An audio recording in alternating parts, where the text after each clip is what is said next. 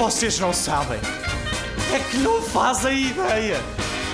Não vos passa pela cabeça as coisas que me acontecem.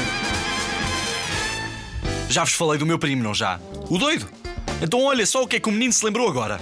Na aula de inglês, a professora estava a avaliar a capacidade dos alunos construírem frases compostas.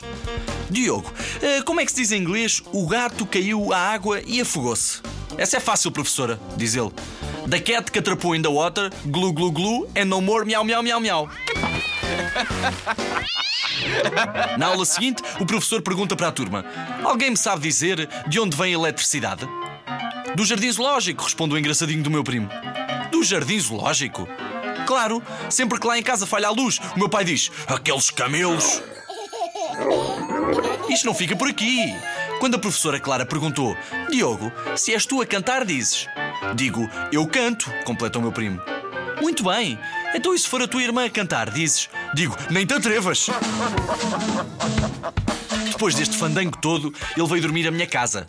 E antes de adormecer, eu decido perguntar: O que é que achas que é mais perto, o Brasil ou a Lua? Ele pensou um pouco e depois respondeu convicto, como de costume: A Lua, claro. Por acaso consegues ver o Brasil?